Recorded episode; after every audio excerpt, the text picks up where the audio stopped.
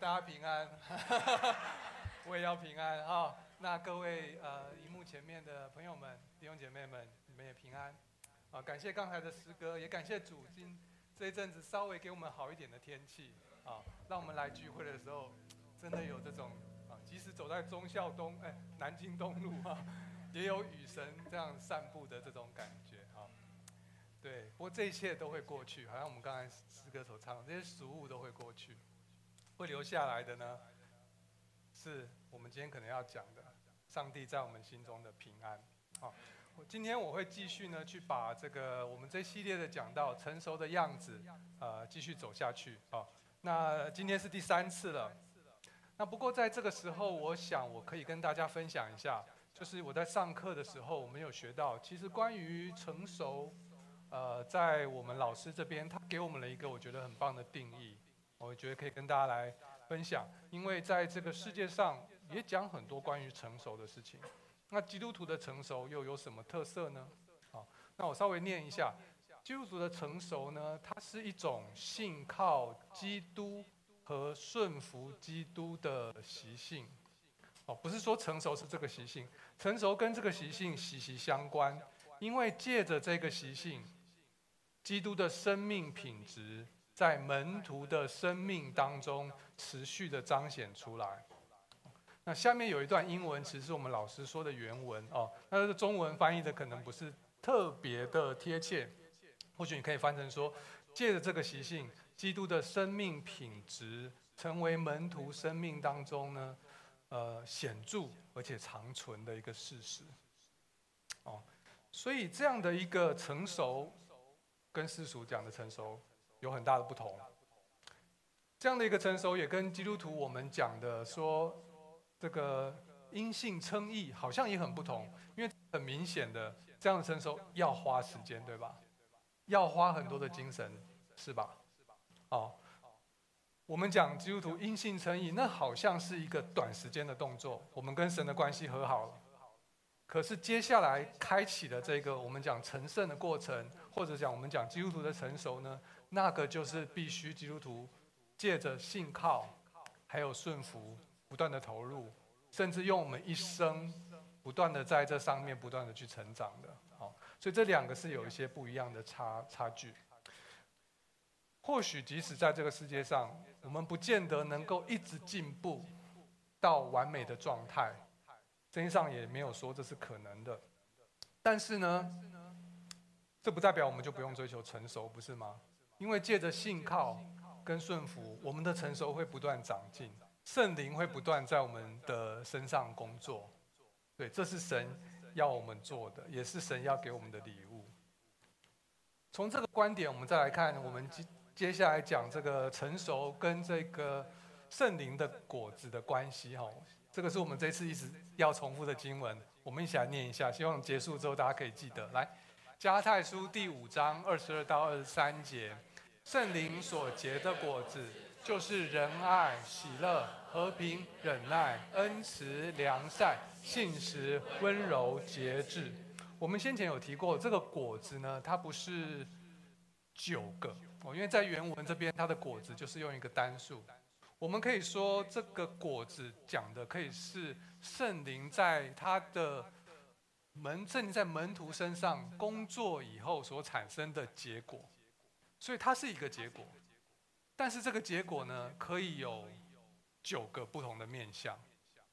如果结合刚才我们讲的基督徒的成熟的话，也就是说，当我们的身上展现出来基督的这个样式的时候，基督的样子的时候，可以有这几个不同的面向。哦，那我们今天呢，可能要比较深刻的讨论讨论的，就是关于第三个。前面我们讲过仁爱。喜乐。今天我们要进入的，就是要讲和平这件事情了。嗯，我在准备这个讲道的时候，其实发现和平我们讲过很多次嘞，很多次啊、对，自呃，我我自己第一次站在这个台上讲到，我就是讲和平，然后我自己印象特别深刻，所以讲到有好处的，你会特别专心听。鼓励大家多上来讲，尤其是弟兄。对，但除此之外，在二零二一年，其实我们 Kevin 牧师也讲过一次。好，所以我想今天的一开始，我先针对我们先前讲过的东西做一些复习啊，毕竟也是一两年前。好，那接下来我们再针对今天我做一些比较特别的的这个呃讲道。首先，我还是要做一下知识解释，和平平安是什么意思呢？呃，在呃希腊文，它 Elene 这个是一个希腊文的字。那希伯来文这个对应的字，大家可能更熟悉，Shalom。哦，之前有一篇讲到，特别就讲到使人平安的神，就是用 Shalom。啊，那在翻译圣经的时候，其实这几乎是一比一的翻译。啊，他们把旧约翻成新约。那就是用这个 Shalom 翻译成 Elene 哦，sorry 不是旧约翻新约啊，把旧约翻成希腊文的时候，他们就是做这样一对一的翻译。那这个平安跟我们中国人讲平安其实一样，有很多种不同层面的含义，可以讲国家跟国家之间的和平啊，人跟人之间的和睦啊，也可能讲人心里面的状态，譬如说平静啊，哦，那也可以讲是一种环境的状态。比如说很安全呢，呃，没有没有这个威胁，没有危险，啊，那呃更往后延伸，呃，因为这么多东西，你如果生命当中要有一些好处的话，很多时候都必须建立在上面这些事情，没有战争和睦，所以也衍生出来这个平安有福气的意思。再往后延伸，啊，必须有秩序。才能够确保上面这些事情的存在，不是吗？所以这个“平安”这个字也被更进一步的引申，讲到关于和谐、关于秩序哦，所以都可以用“平安”这个字。那这个是我第一次讲的时候，我的主题哦，我提到说，我们神所赐的平安，并不像这个世人讲的平安。虽然这个字，虽然我们想要的都有很多雷同的地方。但是神所赐的平安，它是一个与神和好的平安。这个关键在于我们跟神的关系可以和睦，因为如果我们跟神一直处在敌对的状态，我们不会有平安的，对不对？那我们因为因信称义得与神相合，这是基督徒得平安的一个关键，也特别跟这个世界不一样。第二个，我们讲到呃，我们的平安是一种顺从圣灵的平安。是一种战胜情欲的平安。当我们不去跟人家争的时候，不是因为我们觉得我们争不过，我投降，所以我就平安，不是，而是我们先面对了我们心里面那种好斗、爱争竞的那样的情欲。当我们战胜了这样的情欲之后，我们才能够不去跟别人斗。所以平安是我们战胜了我们内心情欲的一个结果，也是加拉太书这边一直在讲情欲与圣灵相争，圣灵与情欲相争，而平安是我们借着圣灵战胜情欲的一个结果。第三点，呃，我们的平安不是像世人比较常讲的，是一种透过环境去塑造出来的一种感受，而更是在困难当中。不会被夺走的一种内心的状态。为什么会这样？因为我们的主也经历过这样的事情。他面对人生当中极大的苦难，他没有犯罪，却被钉在十字架上去承担所有人的罪。然而他整个过程当中，我们看到他平安的经历，而最后上帝让他从死里复活。这很像我们每一个人在面对生命当中的困难，不是吗？我们有时候面对困难，我们觉得我们完蛋了，没办法了。但是借着上帝一次一次的帮助，我们走过来，我们重新得到平安。所以依靠着上帝，我们可以在困难当中像我们的主一样，都有这样的平安的状态。这个是圣经上讲神所赐的平安。好，很很快的带过去哦，这三点。那。这个部分是呃，Kevin 在呃 Shalom 这一次的讲到哈，特别提到。但是有时候我们理性上知道这个状态，对不对？可是我们的生命当中，似乎有一些东西一直在阻碍我们去得到这样的平安。Kevin 特别举了三个例子：缺憾，尤其是过去的哈，过去的缺憾，过去的失落，跟我们的罪疚感，常常不断阻挡在我们跟神所赐的平安当中。呃，Kevin 牧师讲了很多的故事，我这边就不一个一个讲，我把它列在这里。那大家有兴趣可以回去看，因为我没有办法讲得更好了，好吗？大家回去看原原版的哦，请用台湾国际基督教会在 YouTube 上搜寻，然后搜寻呃小龙啊，赐人平安的神，你一定会找到这边讲到哦。我最近才看过一次啊，我没有问题的。对，所以鼓励大家去看哦。那从这当中，我们可以学到怎么跨越这些，到我们的神的面前去得到平安。OK，今天那今天我们要讲第三次了，不是吗？还有什么能讲的呢？大家知道我的辛苦吗？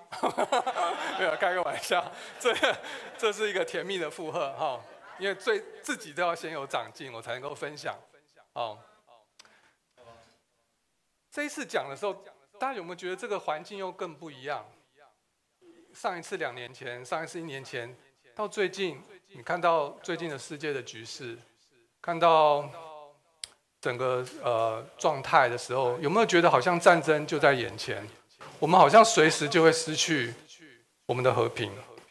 有很多专家都在分析最近的时事的趋势，你可能会听到说一些词啦，什么和平红利啊。哦，什么全球化终结啊？哦，这类，我们不一定能够了解，但我们知道他是专家。如果很多的专家都有一致的看法的时候，可能我们真的心里面得有一个预期，会不会我们过往我们觉得和平好像是一个世界的常态，可是会不会在接下来的几年当中，这个世界有很大的转变，变成混乱才是常态呢？很多专家是这样子认为的，可能以我们的力量，我们不见得能够去影响这个世界有多少。但是，我想今天的讲到，我希望或许可以帮助大家，我们至少做好预备。如果这个世界真的要变得越来越乱，我们至少做好预备，让我们在这个混乱的世界当中，我们的心里还是可以有平安。今天我想要用一个比较不一样的角度，呃，我说叫做救恩历史的角度来看待这样的平安。从救恩历史，我们可以看到神他的应许，我们明白他的应许，我们可以感到平安。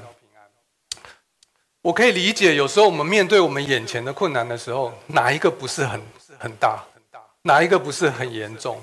哪一个不是让我们精疲力竭？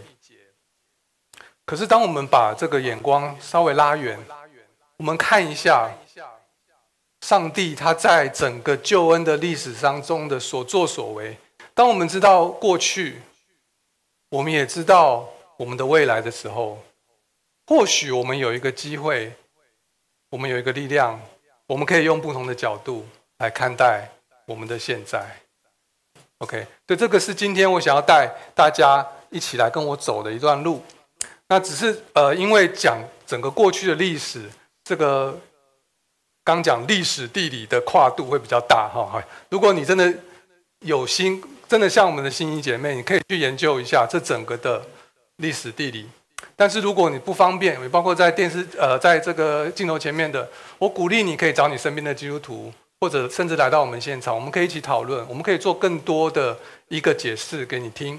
只是今天在台上，因为时间有限，可能这个跨度比较大，会比较快啊。但是如果你是一个把圣经能够看过一遍的呃朋友，或者是弟兄姐妹，我想应该不会对你不会太陌生了哦，所以也可以放心。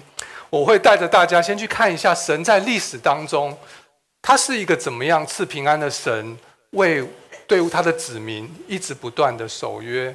而且施慈爱。接下来我们会看我们的主耶稣基督，他这位和平之君，他是怎么样为我们的未来要得到的平安，不断的努力工作。最后，我们可以透过未来跟过去，我们可以看看我们可以怎么看待我们的当下。OK，那我们一起来开始哈。如果要讲整个救恩史的开头的话，圣经当中是从。天地的创造，人的堕落，还有受苦，开始讲起的。圣经上提到，当这个世界还没还没有被创造的时候，它是一则空虚、混沌的状态。不要误会，这个空虚混沌是某些宗教讲的一片平静，它完全不是那样子。这个空虚混沌是极端的混乱，既极端又混乱，是一个完全没有秩序、完全没有平安的状态。一切的开始是因为上帝的一句话，他的力量，他把物质所有的物质先规律起来，他把天跟地分开，把海洋跟陆地分开，把这些这个整个环境安顿下来。而当这个环境环境安顿下来之后呢，上帝再让这个环境可以开始有生命的供应，有植物。有动物，哦，海里有鱼，天上有鸟，开始一片美丽的样子开始出现。不止如此，上帝最后创造的高峰，把人放在这个环境里面，而不是把人放下去，他跟人的关系就中断了。不是，他要人去敬拜他。这个设计在哪里可以看出来？圣经上讲说有。太阳、月亮的节期，对吧？我们也知道有太阳、月亮的节期。这个为什么？很大的一个原因就是为了敬拜的需要。我们都知道，我们是礼拜天来教会。如果今天根本没有礼拜天，你怎么知道什么时候去教会？对不对？在当时，上帝不止把这些东西都准备好，连什么时候来敬拜他，这一些他都透过时间的次序安排好。所以，当上帝创造这个世界的时候，创是充满一个秩序而且美好的状态。然而，这一切在人的介入之后，开始就变掉了。圣经上提到，人他想要知道善恶，所以他去吃了一个可以吃的果子。很多人会觉得说：“诶，知道善恶有什么不好？我想要行善。”我就必须要知道善恶啊，哦，可是然而，呃，我们仔细的去考察圣经当中讲的这个善恶，并不是最恰当的翻译。希伯来的原文，这个善恶就是所谓的好坏，它是一个更广义的概念。善恶已经隐含道德层面的概念在里面了，但是圣经上原文其实是好坏。所以人想要做什么？人想要知道一切事情的好坏。而有一个关键，大家不要忘记，在圣经上提到，人他被诱惑的时候，他想要跟上帝一样，知道这些好坏。所以我觉得人的心不是单纯的想要寻求一些可以行善的知识，完全不是这样。人在寻求一个与上帝同等的地位，还有权利。人想要定义一切事情的好坏。而不需要借着上帝，而当人这样做，就是背弃了创造他的上帝，也必须开始承受背弃上帝的后果。很讽刺的是，吃了这个东西，觉得可以明白，结果明白什么呢？明白自己没有穿裤子，实际上就是这样讲，明白自己是赤身肉体，明白自己跟上帝有多大的差距。而开始对上帝充满内疚、充满恐惧，不敢见到上帝的面，而也必须开始承受这些后果。圣经上至少提到五种这些受苦的后果。第一个，男人和工作，每个男人都知道，工作总是出很多状况，总是让人很难受，对不对？我不用特别把圣经的话讲出来。男人跟工作。第二个。讲到女人跟生育，每一个太太、妈妈可能都知道家庭的困难，养儿育女的困难，这也变成女人很大的负担。这边都失去了上帝的秩序还有和谐。第三个，男人跟女人之间的关系也失去和谐，彼此的伤害，彼此的暴力也好，权力的控制也好。勾心斗角也好，从此就男女之间本来是一个很好的伙伴帮手的关系，变成了彼此斗争的关系。第四个，人跟蛇之间的斗争。人一开始被引诱，被蛇引诱，吃了这个果子之后，接下来就必须不断的跟自己的情欲、跟这个罪去挣扎、去斗争。我们知道什么是善，但是我们却做不出来。这个就是人的困境。人跟自己的情欲也失去了和谐。最后一个，也是最严重的，人跟上帝之间的关系。人后来被赶出了上帝所创造的美好的伊甸园。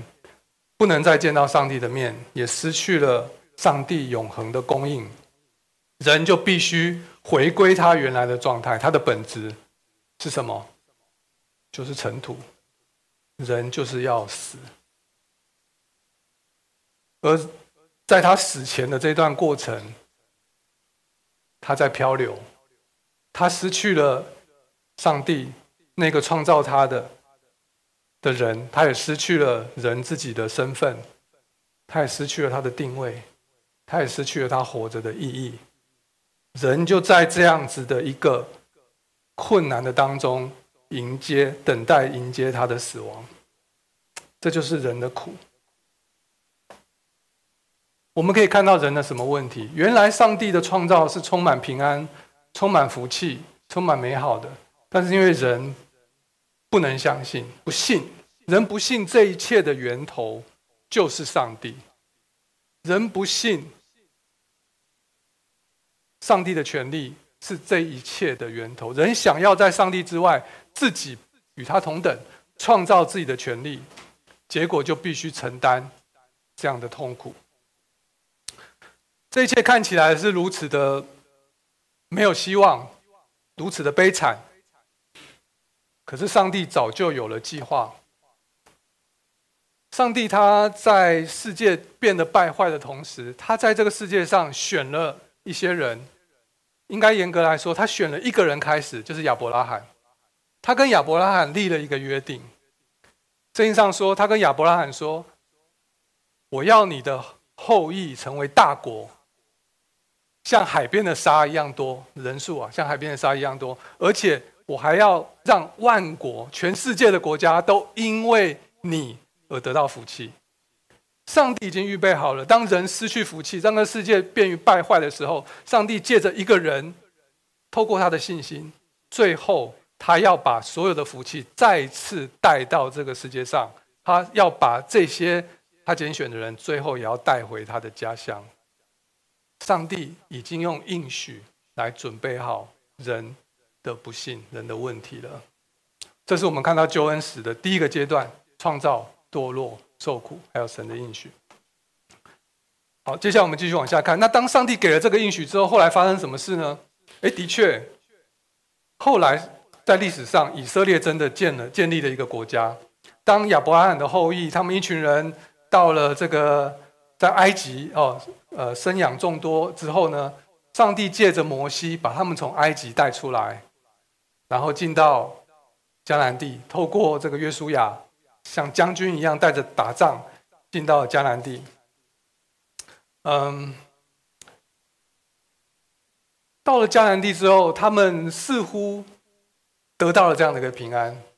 约书亚带他们打仗，几乎哈是战无不胜、攻无不克，旁边的民族都不是他们的对手。而约书亚也不断跟他们讲：今天是上帝为你们征战，所以你们一定要。继续敬拜上帝，一定要继续侍奉上帝。这是约书亚死前对于整个以色列的警告。只是约书亚死后，整个以色列的状况就开始败坏了，开始背弃了他们一开始的承诺。以色列人开始接受当地的文化，更去拜当地的神。呃，在圣经的四世纪这边，呃，有一个神学的词叫做四世循环。如果你去看四世纪，你会有这个感觉，觉得怎么好像同样的事情一直不断、一直不断在重复，对，有点烦，你知道吗？哦，我甚至有时觉得这是鬼打墙，以色列人在鬼打墙，到底在干什么？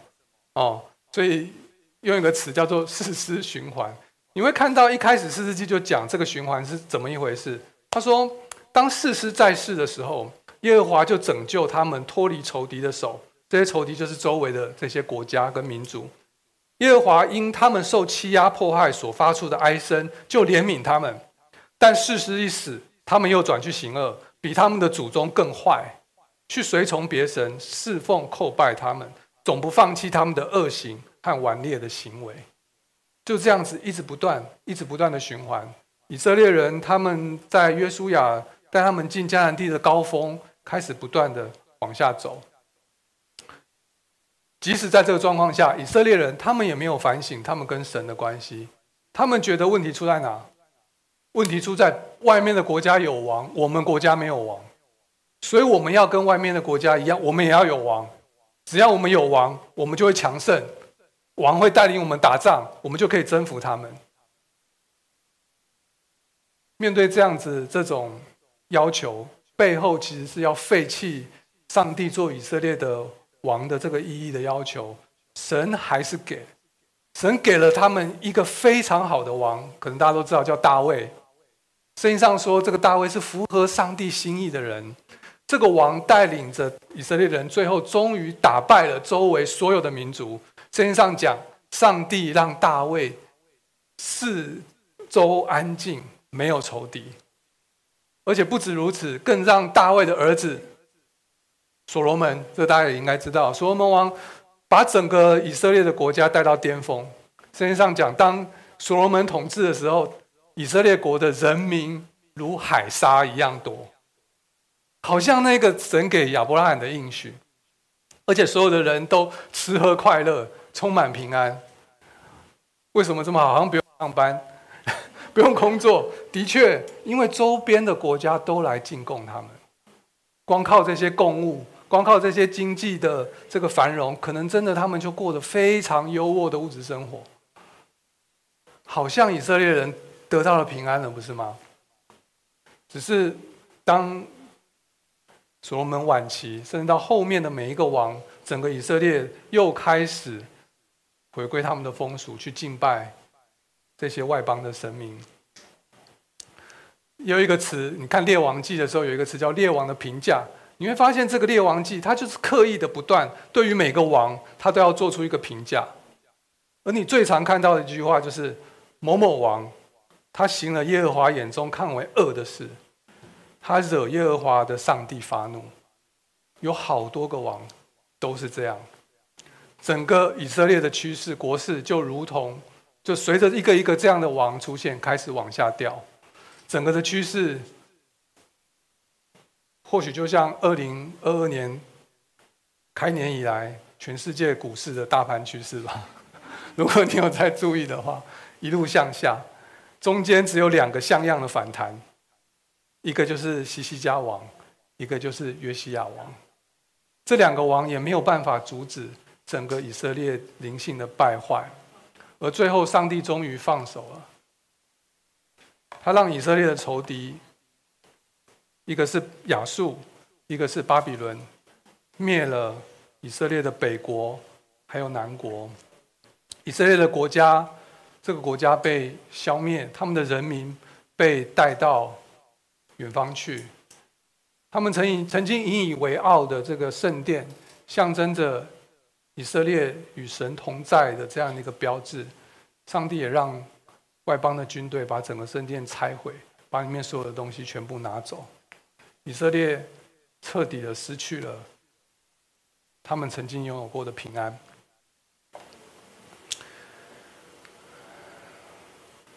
以色列到底出了什么问题？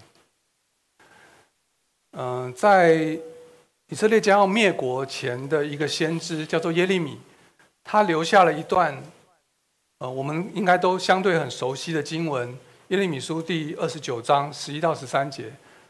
他说：“耶和华说，我知道，我向你们所怀的意念，不是降灾祸的意念，是赐平安的意念，要叫你们。”末后有指望，你们寻求我，若专心寻求我，就必寻见。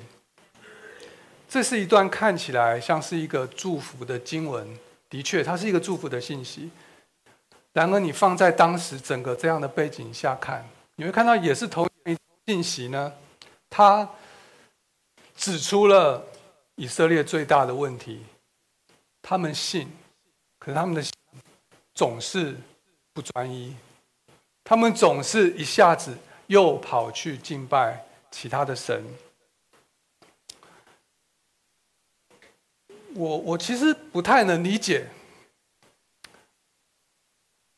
这些假神有这么大的诱惑吗？不是说这些假神都是不能应许任何事情吗？只有耶和华的应许讲的才会成真，不是吗？这些人难道搞不清楚吗？这么容易受骗吗？只是我仔细查考了一些资料，也看看我们现在的状态，世界的状态，我觉得不只是人的软弱啊，就是这些骗术也很高明。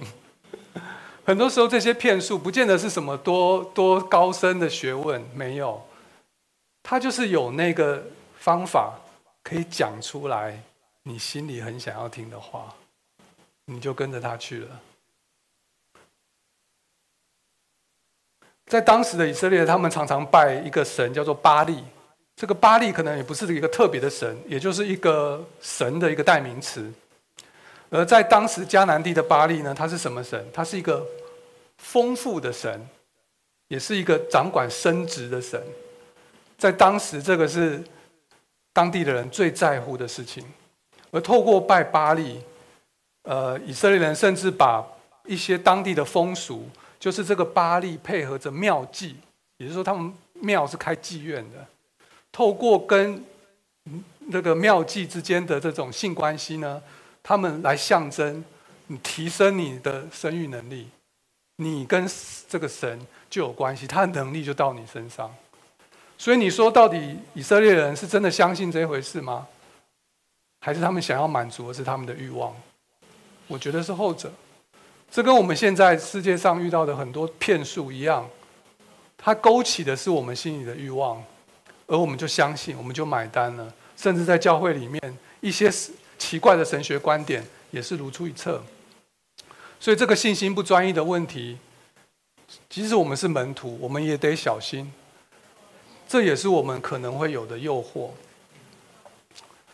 OK，而即使在这样的一个又是失去希望的时候，上帝的应许他早就准备好了。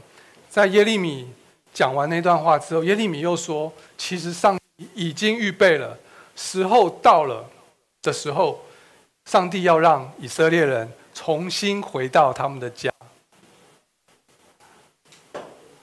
而圣经当中还有其他先知的预言，我们等下来看一下。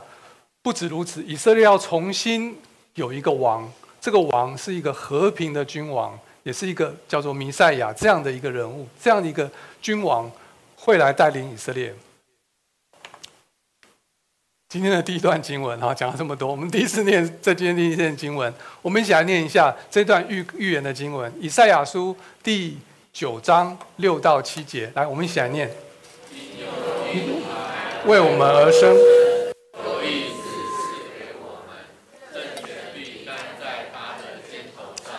他名称为奇妙测试，那上帝永在的父，和平的君，他的政权。与平安必加增无穷。大卫的宝座上治理他的国，公平公义使国坚定稳固。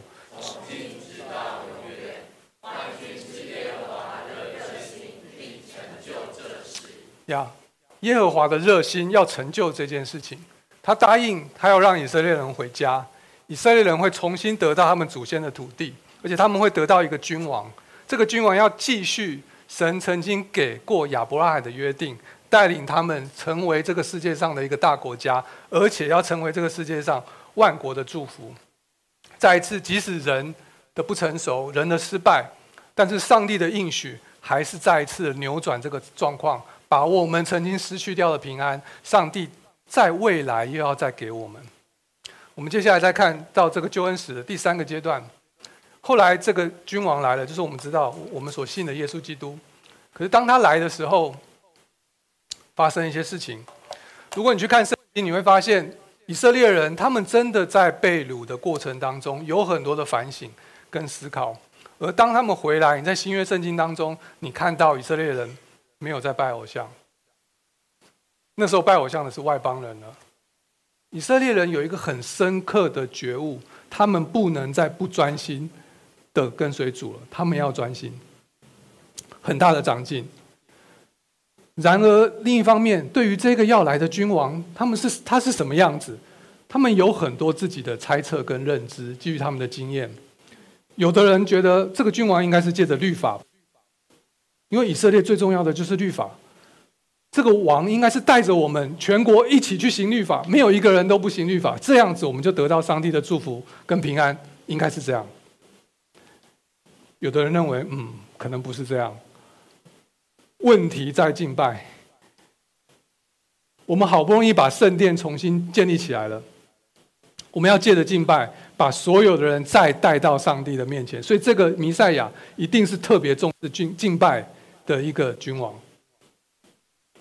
那其实你能够不管讲律法，不管讲敬拜，某种程度你是有一点掌握一点权力的，对不对？要不就是律法的老师，要不可能是这个负责圣殿里面的一些一些管理圣殿的人，你是有点权力的。可是如果你只是一个小民、草民，我觉得这个弥赛亚应该是要有超能力最好，直接行神迹。你们前面讲的那两个帮助不到我嘛，直接行神迹解决我生命当中的问题啊！哦，而实际上真的有啊。当耶稣在这个旷野喂饱五饼二鱼的时，用五饼二鱼喂饱五千个人的时候，这些人就起来就是要耶稣做王。他们就认为他们等到了，对，弥赛亚就是应该是这个样子。赶快起来做王吧！赶快起来带领我们吧！可是耶稣针对他们这三种想象，耶稣一次一个又一个的拒绝。对，律法很重要，但是我不是要靠着律法来带给大家和平。对，敬拜重要，但是你们在圣殿里面干了什么事情？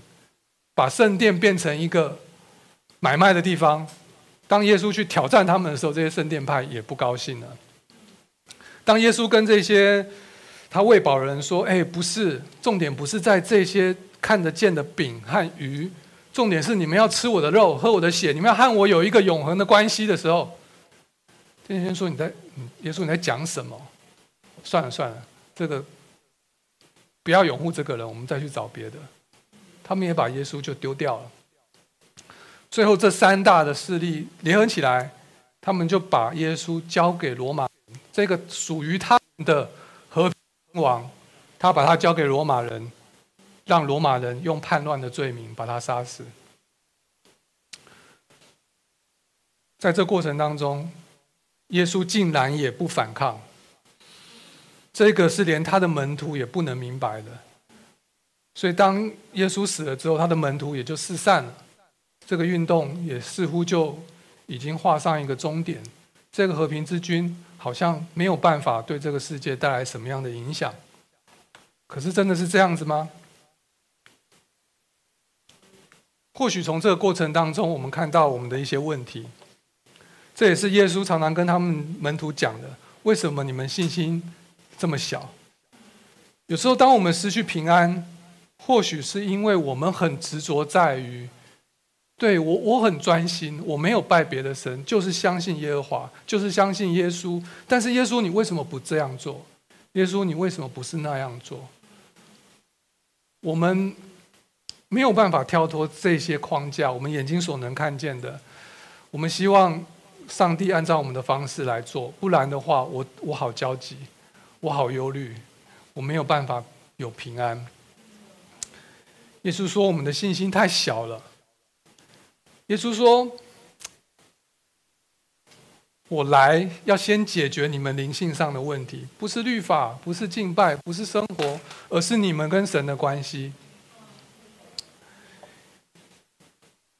耶稣他自己的从死里复活，就证明了这件事情。当这个世界最大的权力死亡这件事情都没有办法影响他的时候，他。有了真正的力量，帮助我们，给我们一个真正的平安。而不止如此，上帝的应许也跟着来。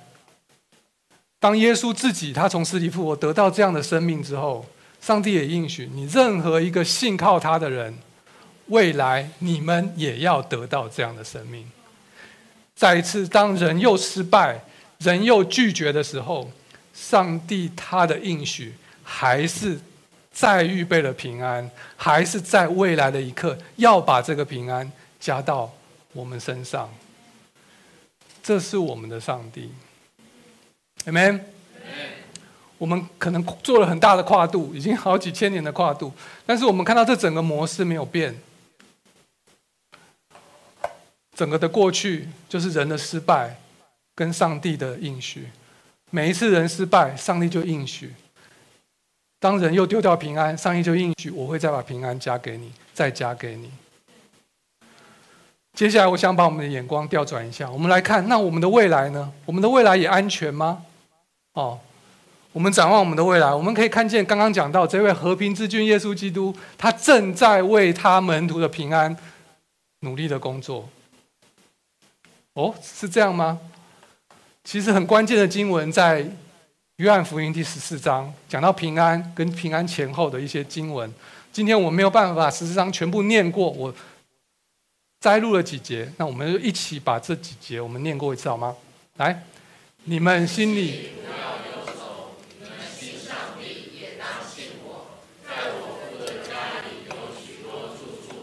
若是没有，我就早已告诉你们了。我去原是为你们预备地方去，就必再来接你们到我那里去。我在哪里，叫你们也在哪里。你们若爱我，就会遵守我的命令。我要求父，父就赐给你们另外一位保惠师。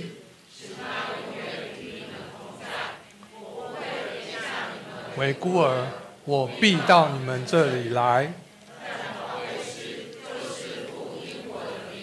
我要差来的圣灵，他要把一切事教导你们，并且要使你们想起我对你们所说的一切话。我留下平安给你们，的平安赐给你们。我所赐给你们的，不像世人所赐的。你们心里不要忧愁，也不要胆怯。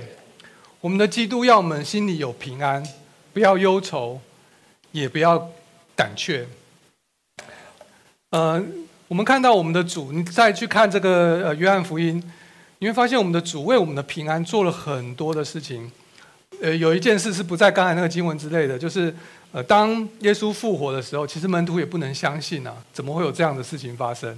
门徒也很害怕，他们不知道他们看到的是 是什么东西，哦，所以每次耶稣出现在他们当中的时候，第一句话：“愿你们平安，愿你们平安，是我，不要怕。”哦，就耶稣一直不断的在安慰他们，要他们可以相信他是真的从死里复活。甚至有一次，我觉得那是刻意的显现，就是给一个最难相信的门徒叫多马。他一定要摸摸到耶稣的伤口，他才能够相信耶稣是真的复活。而耶稣也特别针对那一次，愿你们平安，你来摸吧，你来看看我，我是真的活过来了。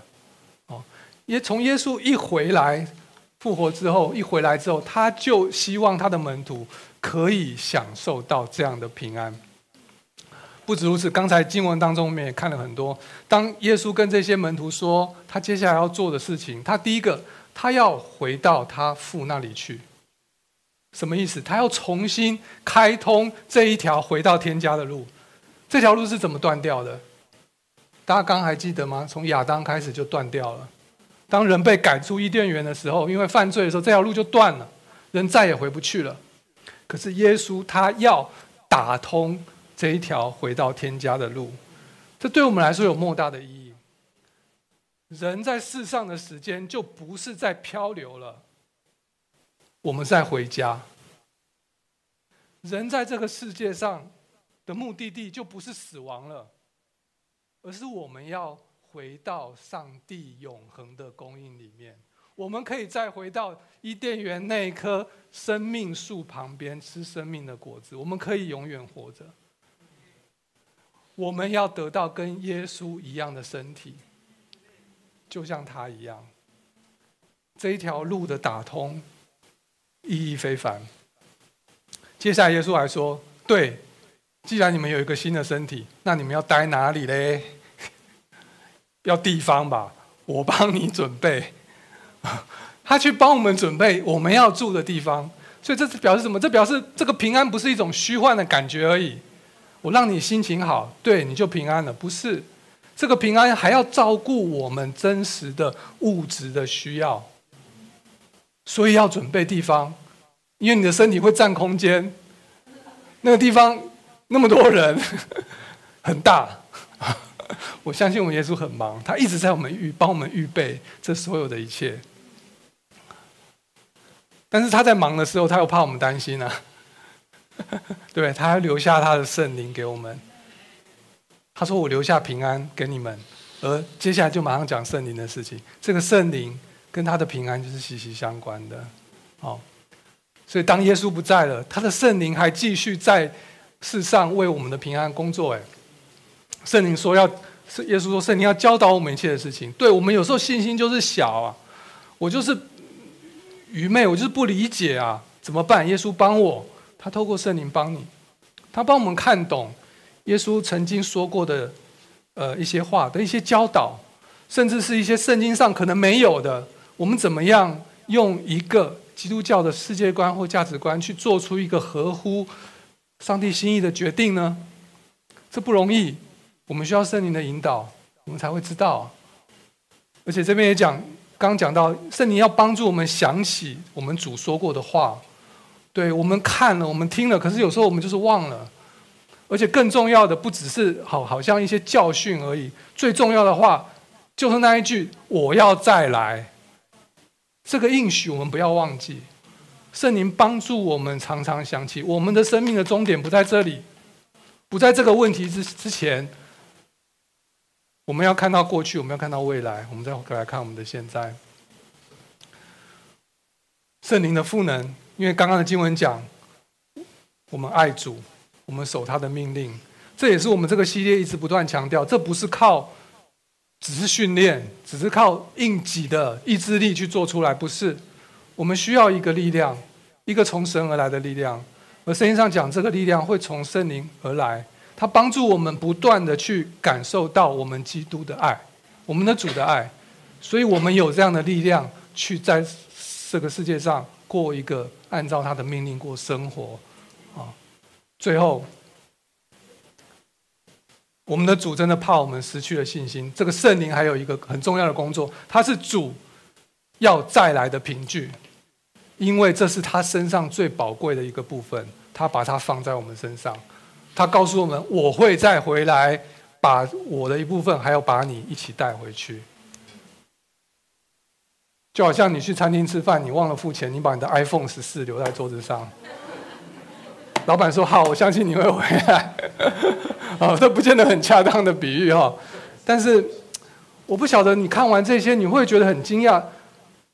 我们这样的一位君王，一个君王怎么会做到这样的地步？这个世界上没有一个君王是这样子的。这世界上的君王就是叫他的子民为他的福、为他的这个这个福福利而服务，去奴役他们也好，操他们也好。可是我们的耶稣不是，他是为他的子民。做这么多，甚至把最宝贵的东西放在他的子民身上，好像他欠了他们什么一样。其实耶稣什么都不欠我们，不是吗？所以这是和平之君，这是我们认识的带来和平的君王。他是这样子的，用圣灵，用他的工作，要带给我们这样的平安。Amen。这是我们。现在也是我们的未来哈，重点是我们的未来会发生的事情。所以我们看了过去，我们也看了未来。或许我们是一个时间，我们可以看看我们的当下。今天讲的东西或许稍微理性了一点，有很多历史，有很多的推论。呃，而平安这一种东西，有时候像是一种心心境跟感受。这两个好像不能完全，对不对？我的理性怎么跟我的感受？但是我一直相信，这两个是不冲突的。当我们的理性的眼光可以打开的时候，我们的感情就会有新的体验跟进展。同样的，当我们的理性被很多的理论所困扰的时候，我们的感情有时候会给我们一个最直觉、最简单的答案。这两个一直是相辅相成的。所以今天我们讲了那么多理性的东西，或许我觉得接下来需要的，我们怎么看我们的当下？我们需要一点时间，我们需要沉淀一下，我们需要想一想，当如果我们真的明白我们的过去跟我们的未来，神。在当中所做的事情的时候，我可以用怎么样的不同的眼光来看待我们的今天？最后一段经文，呃，保罗他也讲了一段话，或许这是一个注解。当我们在这个世界上，我们在沉淀的时候，这个过程当中，我们可以做点什么样的事情？好，我们一起来念今天最后一段经文，《歌罗西书》第三章第十五到十七节。来，在你们心中做主，也为此蒙召归为一体。你们还要存感谢的心，当用各样的智慧，丰丰富富的存在心里，用诗歌赞美诗灵歌，彼此教导，互相劝诫，以感恩的心歌颂上帝。你们无论做什么或说话。或行事，都要奉主耶稣的名，借着他感谢上帝。呀，保罗鼓励我们，在这个沉淀的过程当中，让基督所赐的和平在我们心中做主。而接下来，他也给了很实际的一些建议。对，保罗可能很会唱歌，上。上一次讲到也有提到，保罗在监狱里面唱歌的时候，怎么样去影响了他身边的狱卒还有囚犯们。他鼓励我们用诗歌去赞美神，把这样的平安放在我们的心里。这也是我最近的一个经历。有时候我们，有时候我觉得，可能我比较敏感一点，一些事情的发生可能就夺走我的平安。上个礼拜。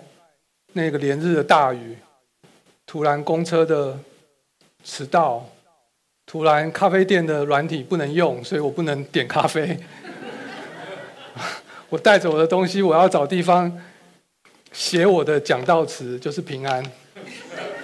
可是我一点也没有平安。我觉得最需要听到这个主的话的，其实是是我自己。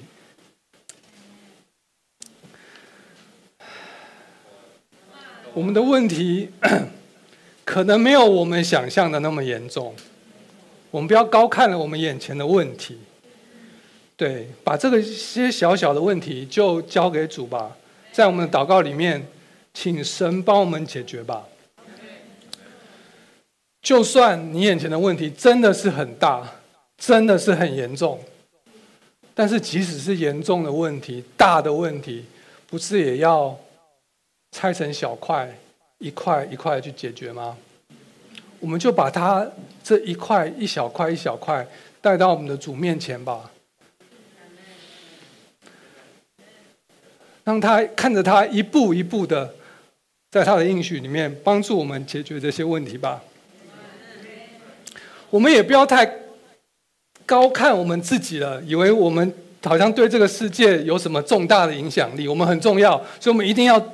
做这个，我们要做那个，我们才可以改变这个，改变那个。有时候我们就是很渺小，对，我们很多事情我们起不了什么影响力，我们就把这些小小的事情交托给上帝吧，让上帝来做吧，让上帝帮我看到他会怎么样让这些事情发生吧。如果你很幸运。你真的是有很大权力的人，在这个世界上，我相信你也明白，一个好的领导者，他要交托，不是吗？怎么可能靠你一个人完成所有的事情？所以，你如果真的是有权力的人，更想鼓励你，你先到上帝面前交托吧，寻求他的平安吧。这样你就更加知道怎么样赋权，怎么样交托给你的团队，把这样美好的事情完成。而他们，我相信也会从你身上去看到上帝带来的平安。Amen。最后，我想就是分享在我这个一阵子不平安的时候的一首诗歌，呃，他带领我叫做在主里有平安。哦，那呃，希望这个诗歌可以帮助大家沉淀一下心情。最后呢，就会请松姑带我们唱进最后一首歌。There is peace in Christ when we learn of Feel the love He felt for us when He bore our sins. Listen to His words, let them come alive. If we know Him as He is, there is peace in Christ. He gives us hope.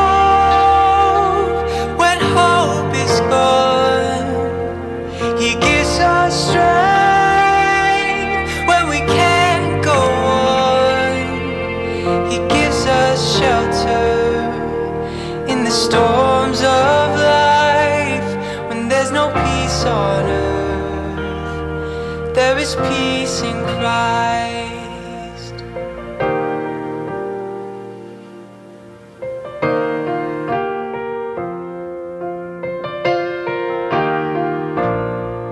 There is peace in Christ when we walk with Him through the streets of Galilee to Jerusalem. Mend the broken dry the tear filled